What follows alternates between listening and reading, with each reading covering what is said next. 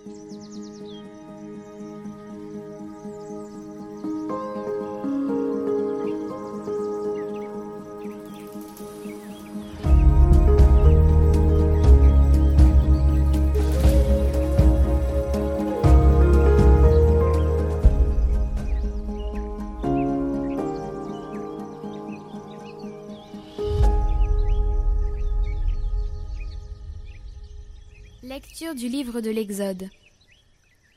Toute la communauté des fils d'Israël partit d'Élim et atteignit le désert de Sin, entre Élim et le Sinaï, le quinzième jour du deuxième mois après sa sortie du pays d'Égypte.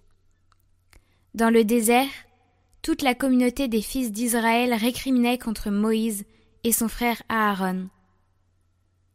Les fils d'Israël leur dirent Ah, il aurait mieux valu mourir de la main du Seigneur au pays d'Égypte, quand nous étions assis près des marmites de viande, quand nous mangions du pain à satiété. Vous nous avez fait sortir dans ce désert pour faire mourir de faim tout ce peuple assemblé. Le Seigneur dit à Moïse. Voici que du ciel je vais faire pleuvoir du pain pour vous. Le peuple sortira pour recueillir chaque jour sa ration quotidienne, et ainsi je vais le mettre à l'épreuve. Je verrai s'il marchera ou non selon ma loi. Mais le sixième jour, quand ils feront le compte de leur récolte, ils trouveront le double de la ration quotidienne. Moïse dit ensuite à Aaron Ordonne à toute la communauté des fils d'Israël Présentez-vous devant le Seigneur, car il a entendu vos récriminations. Aaron parla à toute la communauté des fils d'Israël. Puis ils se tournèrent du côté du désert, et voici que la gloire du Seigneur apparut dans la nuée. Le Seigneur dit alors à Moïse. J'ai entendu les récriminations des fils d'Israël. Tu leur diras. Au coucher du soleil, vous mangerez de la viande, et le lendemain matin vous aurez du pain à satiété. Alors vous saurez que moi, le Seigneur, je suis votre Dieu. Le soir même, surgit un vol de cailles qui recouvrirent le camp. Et le lendemain matin, il y avait une couche de rosée autour du camp. Lorsque la couche de rosée s'évapora, il y avait, à la surface du désert, une fine croûte, quelque chose de fin comme du givre sur le sol. Quand ils virent cela, les fils d'Israël se dirent l'un à l'autre Man où? Ce qui veut dire Qu'est-ce que c'est? Car ils ne savaient pas ce que c'était. Moïse leur dit C'est le pain que le Seigneur vous donne à manger.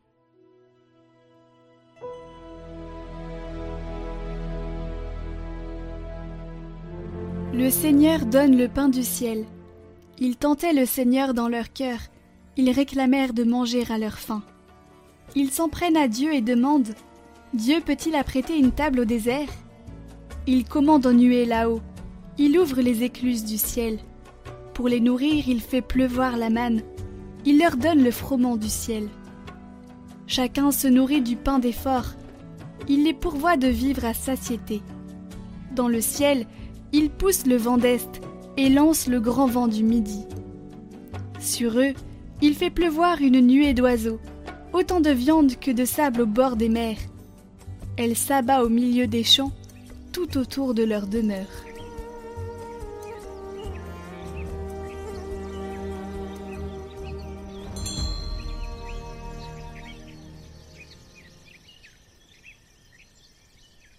Évangile de Jésus-Christ selon Saint Matthieu. Ce jour-là, Jésus était sorti de la maison, et il était assis au bord de la mer. Auprès de lui se rassemblèrent des foules si grandes qu'il monta dans une barque où il s'assit. Toute la foule se tenait sur le rivage. Il leur dit beaucoup de choses en paraboles. Voici que le semeur sortit pour semer. Comme il semait, des grains sont tombés au bord du chemin, et les oiseaux sont venus tout manger. D'autres sont tombés sur le sol pierreux, où il n'avait pas beaucoup de terre. Ils ont levé aussitôt, parce que la terre était peu profonde. Le soleil s'étant levé, ils ont brûlé, et, faute de racines, ils ont séché. D'autres sont tombés dans les ronces. Les ronces ont poussé et les ont étouffés. D'autres sont tombés dans la bonne terre, et ils ont donné du fruit à raison de cent, ou soixante, ou trente pour un. Celui qui a des oreilles, qu'il entende.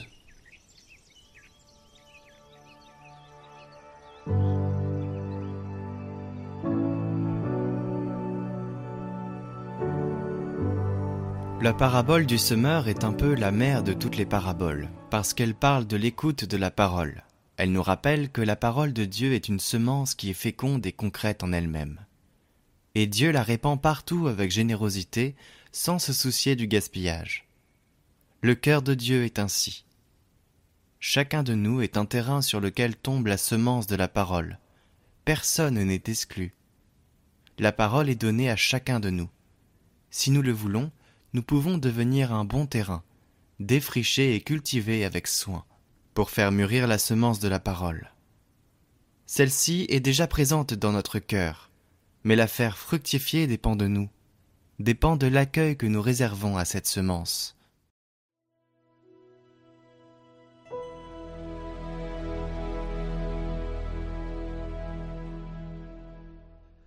Aujourd'hui, je vais vous parler de Saint Jean-Marie Vianney le curé d'Ars, que l'on fête dans une dizaine de jours. C'est avec le temps et beaucoup d'heures d'adoration que Saint Jean-Marie Vianney est devenu un confesseur peu ordinaire.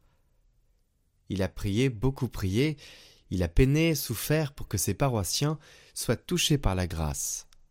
C'est qu'il avait un tel sens de Dieu que ce qui offensait le Seigneur le faisait aussi souffrir. Il percevait les effets destructeurs du péché dans les cœurs avec une sorte d'angoisse.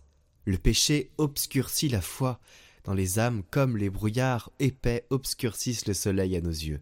Nous voyons bien qu'il fait jour, mais nous ne pouvons distinguer le soleil. Le curé d'Ars nous rappelle, au fond, quelque chose d'essentiel. Le cœur de l'homme est malade. Le bon Dieu veut nous rendre heureux, et nous ne le voulons pas.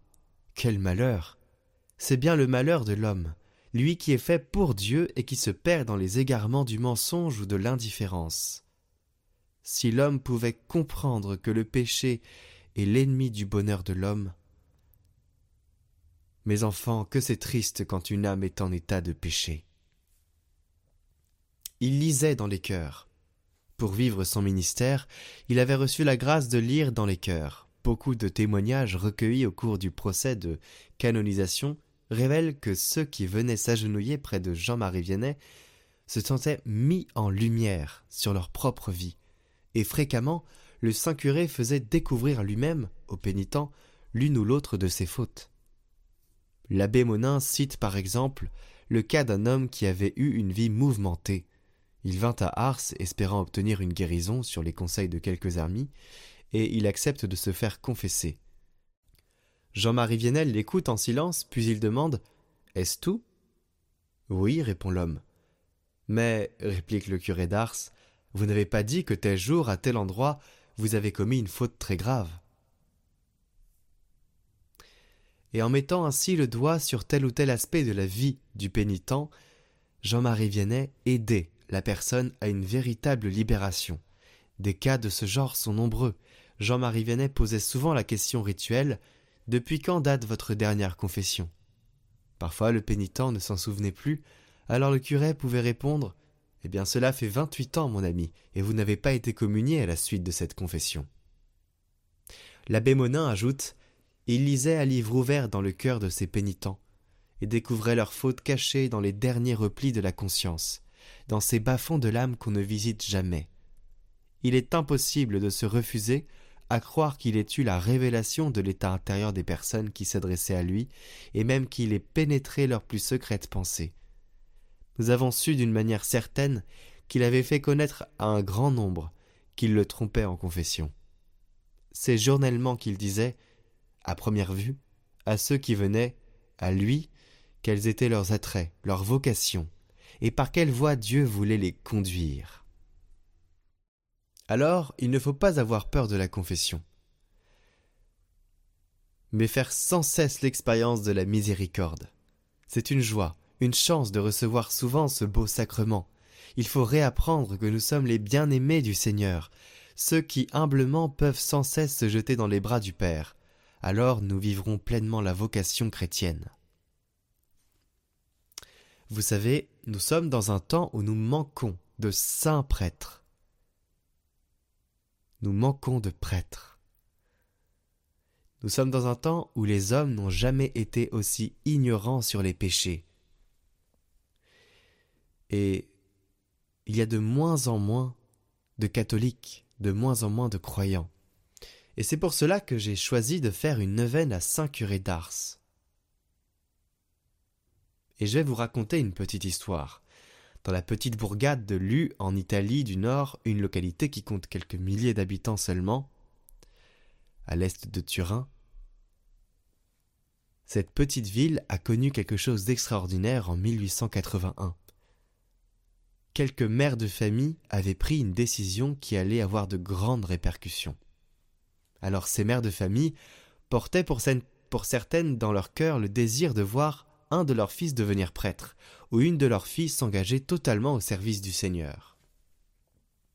Elles commencèrent donc par se réunir tous les mardis pour l'adoration du Saint-Sacrement, sous la direction de leur curé, monseigneur Alessandro Canora, et à prier pour les vocations. Tous les premiers dimanches du mois, elle communiait à cette intention. Après la messe, toutes les mamans priaient ensemble pour demander des vocations sacerdotales. Grâce à la prière pleine de confiance de ces mamans et à l'ouverture de cœur de ses parents, les familles vivaient dans un climat de paix, de sérénité et de piété joyeuse qui permit à leurs enfants de discerner leur vocation beaucoup plus facilement. Quand le Seigneur a dit Beaucoup sont appelés, mais peu sont élus, il faut le comprendre ainsi. Beaucoup sont appelés, mais peu y répondront. Personne n'aurait pensé que le Seigneur exaucerait avec autant de largesse la prière de ses mamans. Dans cette bourgade sont issues 323 vocations à la vie consacrée, 152 prêtres et 171 religieux, appartenant à 41 congrégations différentes.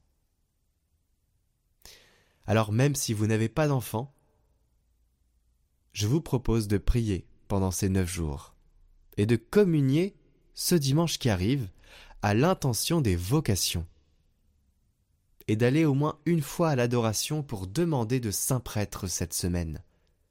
Nous prierons ensemble en communion de cœur dans cette neuvaine qui demandera des saints prêtres. Et demain, cette neuvaine commencera au Saint Curé d'Ars, de son vrai nom Saint Jean-Marie Vianney. Alors, prions pour les vocations, prions pour notre Église, pour nos prêtres, prions pour que le Seigneur vienne, vienne visiter les cœurs et qu'il répande son Esprit Saint sur tous ceux qui sont en mission pour qu'ils aient à l'instar du curé d'Ars ce don qui vient toucher les cœurs.